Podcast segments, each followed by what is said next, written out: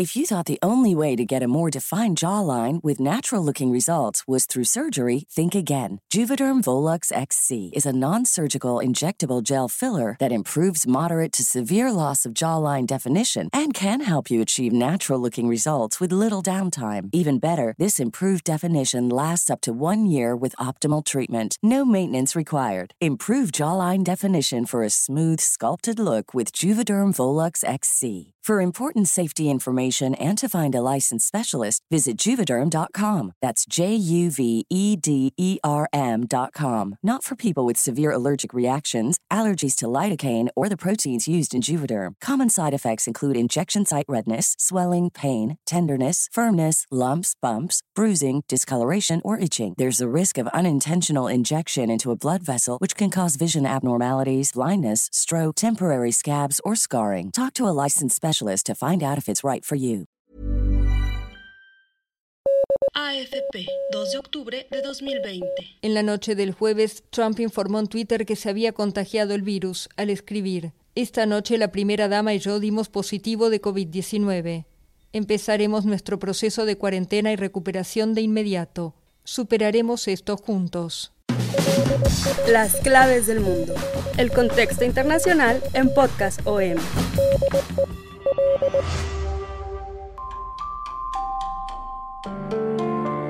Amigos de las claves del mundo, les damos la bienvenida a este podcast y pues como todas las semanas los saludamos con mucho gusto, mi compañero y amigo Yair Soto, yo soy Víctor Hugo Rico, editores de la sección Mundo del Sol de México.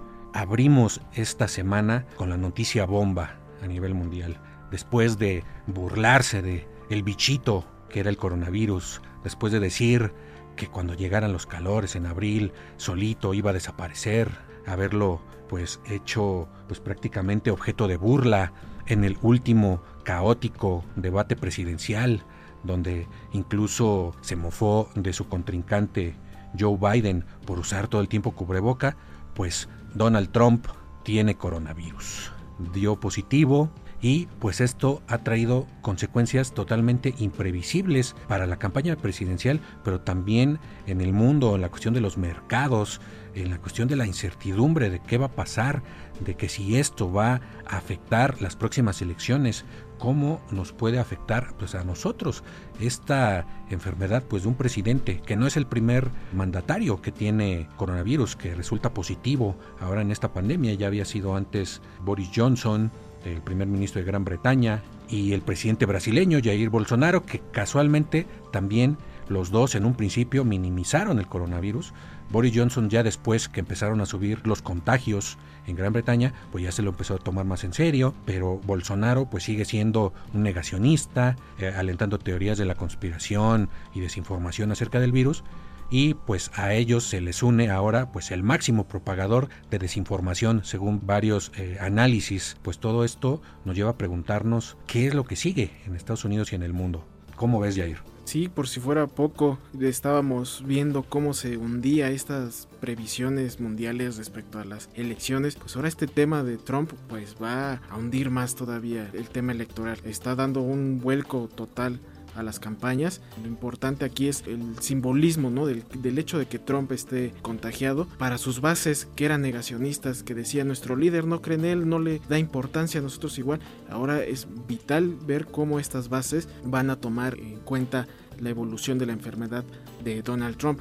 También el tema es precisamente cómo va a ir mejorando la salud o empeorando en su caso la salud del presidente. Expertos de los CDCs, estos centros epidemiológicos mundiales, advirtieron que Donald Trump está dentro del grupo de personas de riesgo por su edad, por su peso, porque no respeta las medidas de distanciamiento, de las mascarillas. estábamos viendo ahí en el debate caótico, cómo a pesar de que se había dado la orden de que todos los asistentes debían de tener cubrebocas, su familia llegó puesto con cubrebocas y una vez que tomó asiento se lo retiró, violando totalmente este reglamento y ahora que está contagiado, pues realmente es un tema muy importante a seguir respecto a toda su base que ahora no sabemos cómo va a reaccionar y obviamente el que va a tomar ventaja de esta situación pues es Biden. Lo decías Víctor durante el debate de la semana pasada se burló porque él usaba cubrebocas y porque no salía a mítines y pues ahora el que se va a burlar es Biden porque precisamente por eso se está salvando y puede usar estos símbolos de distanciamiento porque Biden ya se hizo la prueba también después de que convivió con Trump en, en el debate y salió negativo. Entonces Biden tiene muchas cartas a jugar a su favor ahora que también la agenda electoral se va a enfocar totalmente en la lucha del coronavirus. Joe Biden, 3 de octubre de 2020. Esto no se trata de política, es un fuerte recordatorio para que todos tomemos en serio este virus. No se irá automáticamente. Tenemos que hacer nuestra parte para ser responsables siguiendo a la ciencia, escuchando a los expertos. Lavando nuestras manos, manteniendo el distanciamiento social, significa usar una mascarilla en público y pedir a los otros hacer lo mismo.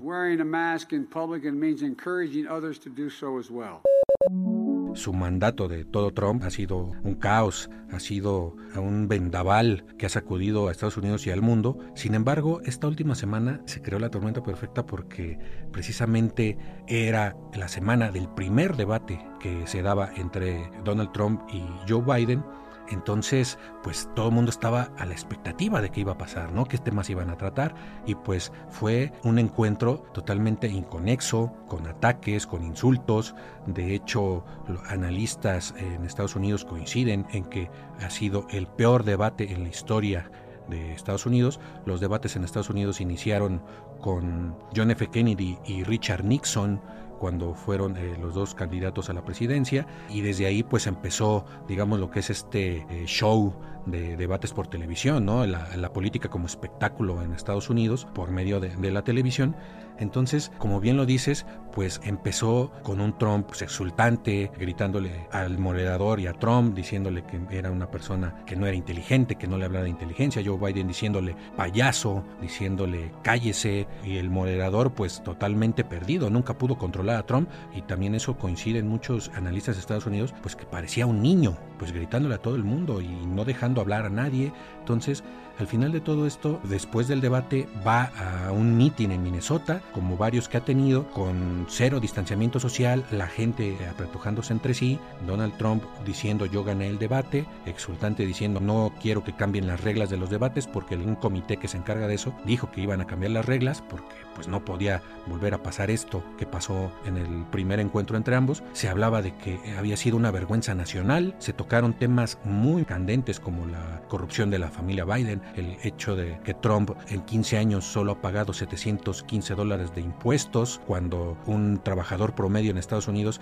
paga miles de dólares al año. Esto ya venía eh, moviéndole el tapete a Trump, ¿no? Llegó a la defensiva, al debate, y pues se une lo que mencionabas de su familia sin cubrebocas, eh, sin ninguna medida de distanciamiento social, y esto también se lo replicó Joe Biden en el debate, de que por sus medidas, por su manejo de la pandemia, por haber sido tan, tan eh, permisivo, por estar buscando que se abra a toda costa Estados Unidos eh, las escuelas, que se abra todo sin ninguna medida de protección cuando todavía estamos en plena pandemia, cuando Estados Unidos ha rebasado los 200 mil muertos y Trump dice yo soy el que mejor ha manejado este tema, cuando ustedes, Joe Biden y Barack Obama, no pudieron manejar el tema de la influenza en 2009, cuando pues fue una cantidad pues realmente muy poca de muertos de la influenza en 2009. Entonces, dos días después de todo este caos, llega la noticia primero de que una de sus ex asesoras de Trump, eh, Hicks,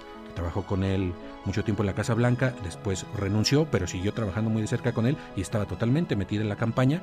Resulta positivo después de este viaje que hace Trump a Minnesota a un mitin de campaña. Inmediatamente Trump avisa por Twitter de que él y su esposa se van a poner en cuarentena. Una hora después, ya en la noche, anuncia pues de que tiene coronavirus. Y todo eso hizo estragos. No hace falta decir que es probable que la volatilidad en los mercados aumente, ya que en una semana se va a saber qué tan grave o qué tan benigna es la enfermedad del coronavirus en Trump y pues muchas de las cosas que hay ahorita en juego en, el mundo, desde las relaciones entre Estados Unidos y China, la política postelectoral y preelectoral en Estados Unidos, la relación de Estados Unidos con las instituciones mundiales, el comercio, el progreso del cambio climático, la cohesión social también en Estados Unidos, con toda esta polarización por la violencia policial y el racismo, entre otras cosas. Todo esto, según algunas calificadoras bursátiles de Estados Unidos como AXAIN, citadas por la agencia Europa Press, Así es como están viendo el mundo empresarial y el mundo de,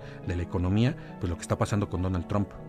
Doctor Sean Conley, médico de la Casa Blanca, 4 de octubre de 2020. A última hora de la mañana del viernes, el presidente tenía fiebre alta y su saturación de oxígeno descendía transitoriamente por debajo del 94%. Dados esos dos acontecimientos, me preocupaba la posible progresión rápida de la enfermedad. Le recomendé al presidente que probáramos un poco de oxígeno suplementario para ver cómo respondía. Estaba bastante convencido de que no lo necesitaba. No le faltaba el aliento, estaba cansado, tenía fiebre, eso era todo. Por cierto, también fue muy criticado una vez que su ex asesora Hop Hicks dio positivo, eh, él ya sabía de su positivo desde muy temprano y aún así, eh, sabiendo que había convivido con ella, se fue a un meeting la misma tarde del viernes, convivió con sus simpatizantes sin protección, como es evidente, y pues más tarde das la noticia y pues obviamente fue un caos en su contra porque eh, expuso a un grupo muy cercano de sus simpatizantes a estar contagiado. Ahora, por otro lado, lo que se viene también están en riesgo los siguientes eh, debates, pues aún no sabemos de momento, después de este caótico debate que sucedió la semana pasada, muchos analistas y críticos dijeron que no era necesario, o sea, ni siquiera fue un debate lo que pasó ahí, sino fue una discusión de niños prácticamente, entonces ahora se pueden estar alineando los astros para que realmente no se lleve a cabo este segundo de tres debates debido a que pues están exhortando a Trump que mantenga la cuarentena cuarentena de vida para evitar más contagios. Y obviamente el segundo debate que está pronosticado para el 15 de octubre. Y pues veamos cómo se puede desarrollar esta enfermedad que puede eh, afectar totalmente toda la agenda pues si se recuperara totalmente, esto de todos modos pues va a cambiar la dinámica electoral, porque la estrategia demócrata entre otras pues era poner énfasis sobre su mala gestión de la pandemia. Y esto pues totalmente desacredita todo lo que pueda decir Trump sobre cómo ha manejado el virus, cómo se ha manejado él personalmente, porque estamos viendo que también varios de sus seguidores, varios senadores que han estado con él, se están también enfermando. Un senador republicano que estuvo junto con Trump cuando se nominó a la jueza Amy Coney Barrett para eh, sustituir a la jueza liberal progresista Ruth Bader Ginsburg, que murió en estas eh, últimas dos semanas que acaban de terminar, y pues fue un gran golpe para la Suprema Corte, porque pues algo inédito, Trump podría ser el primer presidente que nomine a tres jueces en muchos años ya nominó y le aceptaron a dos jueces conservadores. Sería la tercera juez conservadora, conservadora porque es totalmente contraria al aborto, sus posturas religiosas pues dominan muchas veces sus fallos eh, judiciales, hasta se habla de que es parte de algunos grupos no secretos, pero muy a la sombra de este tipo de asociaciones de ultraderecha en Estados Unidos. Entonces, pues hasta esto termina poniendo en la palestra esta noticia bomba del COVID que tiene Donald Trump. Lo que vemos, su entorno, pues realmente sigue tan ciegamente lo que hace Trump para quedar bien con él, pues que no han temido a la infección y terminan negando el coronavirus y pues ahorita estamos viendo las consecuencias. Son varios miembros de su, de su entorno que también han caído enfermos, entonces tenemos que ver cómo impacta en las elecciones de Estados Unidos. Realmente su base de Trump es posible que no cambie para nada su voto por él, pero mucha gente que está indecisa, esto sí puede ser trascendental y puede ser decisivo. También hay que ver cómo lo maneja Joe Biden. Lo decías hace rato, esto pues lo pueden usar en su beneficio y claramente, digamos, es una noticia trágica en beneficio de, de Joe Biden, pero tiene que tomarlo con mucho cuidado porque tampoco puede burlarse ni atacar de pronto a Trump, porque pues puede hasta sonar que está regodeándose en la desgracia ajena. Entonces también tiene que tener mucho cuidado en cómo maneja esta situación. De entrada, pues sí, es un hecho que los beneficia a los demócratas, pero también depende de cómo lo tomen, de cómo lo manejen. Sí, entonces ante esta situación, pues Estados Unidos está prácticamente al borde de la peor crisis constitucional, porque ahora esta incertidumbre de cómo lo va a manejar Trump, su campaña, los republicanos, esto se le suma a lo que ya también se venía cantando desde el debate, que es esta falta de reconocimiento de los resultados en caso de que ganara Joe Biden. Trump eh, insistió en que no va a reconocer los resultados, insiste en que va a haber un fraude y pues obviamente está sesgando totalmente toda la, imagen democrática que tiene Estados Unidos. Ha inventado guerras, ha intervenido países para defender esta democracia y ahora con todas estas situaciones que está sucediendo en Estados Unidos, pues esa misma democracia que ellos pregonan está endeble en un punto en el que podría desmoronarse totalmente. Así es. Y bueno, a toda esta cuestión de los temores de fraude electoral se añade también este descrédito del voto por correo que ha estado eh, haciendo Trump durante todas estas semanas y pues también Este es otro ladrillo más a la pared de incertidumbre que rodea la elección de Estados Unidos. El voto por correo es algo que ya es una institución en Estados Unidos, es tradicional. La institución, que es el Servicio Postal de Estados Unidos, generalmente es de las más confiables del país, pero ahora con Trump está empezando a caer en una crisis de credibilidad que está haciendo que muchos duden de que si hay posibilidades de un fraude o no. Hay muchos que empiezan a dudar si emitir su voto por correo o no, y esto lo está usando Trump precisamente para usar el fantasma del fraude. Sí, efectivamente el correo está dentro de la cultura electoral de Estados Unidos desde las últimas décadas. Hay que recordar que en la elección de 2016 cerca de 25 millones de personas usaron esta alternativa y para el 2020 se espera que casi el doble recurra a este medio debido precisamente por las medidas de pandemia, por los temores de salir y la situación aquí es de que tradicionalmente el voto por correo se ve reflejado más en estados demócratas, por ende la situación es de que las votaciones que se puedan sumar por este método pues van a ser mayoritariamente demócratas y este es el punto por el que Trump quiere deshacerse de este método porque si consideramos que en las votaciones en las urnas normales pueda tener una mayoría Trump, pues para el 3 de noviembre esa mayoría se va a mantener en los primeros resultados. Eso puede generar el caos porque Trump puede declararse ganador al contabilizar solamente los datos de voto por urna que más tarde se van a agregar el conteo de los votos por correo porque no van a ser el mismo noviembre, porque por ley eh, los, se van recolectando desde semanas antes los correos. Entonces el día 3 de noviembre ya se abren y se empieza el conteo. Y estamos hablando de aproximadamente 50 millones de correos que bajo mano humana se van a contar, no va a ser bajo procedimiento electrónico, sino por la misma gente lo va a contar. Esto puede generar retrasos. Entonces si consideramos que por las urnas Trump gana, de repente Trump se declara vencedor y horas más tarde dicen, pues ya terminamos de contar los votos por correo y resulta que hubo una voltereta ahí y ganan los demócratas. Esto va a explotar totalmente para los republicanos y van a decir, les dijimos, aquí está el fraude y esto va a dar pie a, una situación en la que se puede llevar el caso hasta el tribunal para elegir al, ganador. Y esto pues, también está llevando a bancos a nivel mundial a estarse preparando para una situación de riesgo en caso de que esto vaya a los tribunales, ya están previendo de que esto puede ser un conflicto postelectoral largo, calificadoras y, nombres tan prestigiosos como Morgan Chase, eh, Standard Poor's, Citibank y muchas, muchas otras bancos importantes a nivel mundial, pues ya están haciendo simulacros para situaciones de riesgo eh, crediticio, de riesgo de volatilidad financiera, porque están previendo que esto se puede ir pues a, un caos. Generalmente los presidentes que hemos mencionado antes, Boris Johnson, Jair Bolsonaro, no tienen la edad de Trump, han sobrevivido y han eh, pasado relativamente sin problemas la enfermedad del coronavirus. Hay que ver en Trump, ¿no? Porque pues como mucha gente dice, se alimenta muy mal, le gusta mucho comer eh, hamburguesas McDonald's, está muy pasado de peso, es una, una persona muy corpulenta y pues ya a sus 74 años, pues sí hay que tener cuidado. Entonces, esta semana que viene va a ser decisiva para saber pues el futuro de Estados Unidos y pues también en parte el futuro del mundo, ¿no? De las relaciones internacionales, por lo que pueda pasar. En este momento se baraja, según la Constitución de Estados Unidos, en caso de que Trump pues empiece a empeorar sus síntomas, pues el poder tendrá que recaer en el vicepresidente, en este caso en Mike Pence. Mike Pence ya dio negativo en su prueba de coronavirus, pero en dado caso que Mike Pence eh, hubiera estado enfermo, al final también recaería el poder en el presidente de la Cámara de Representantes, que en este caso es la líder demócrata Nancy Pelosi. Él pues está dando la imagen de que está bien, ¿no? Pero pues, eso no lo vamos a saber hasta dentro de unos días. AFP, 4 de octubre de 2020. Aprendí mucho sobre COVID, aprendí yendo realmente a la escuela. Esta es la escuela real, no es leyendo libros en la escuela, y yo entiendo y lo comprendo, y es muy interesante. El mandatario que está en campaña en busca de la reelección el 3 de noviembre salió brevemente del hospital con una mascarilla y desde un vehículo saludó a sus partidarios reunidos afuera de la clínica Walter Reed.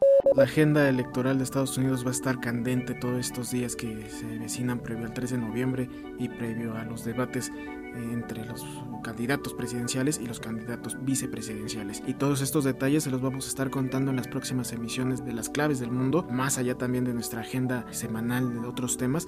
Vamos a estarles ahí comunicando los pormenores de lo que esté pasando en la campaña electoral de Estados Unidos.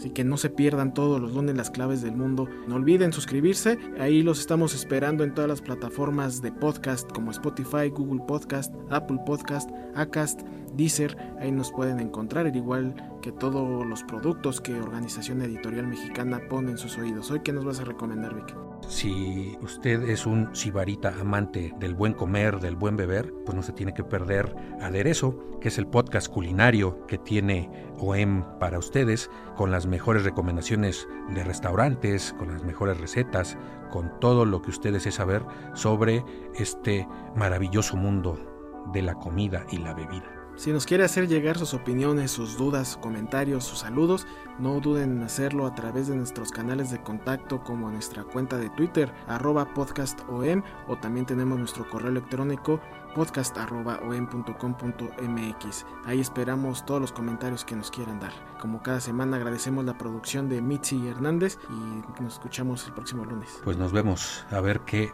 nos depara el destino en una semana. Gracias. Esta es una producción de la Organización Editorial Mexicana.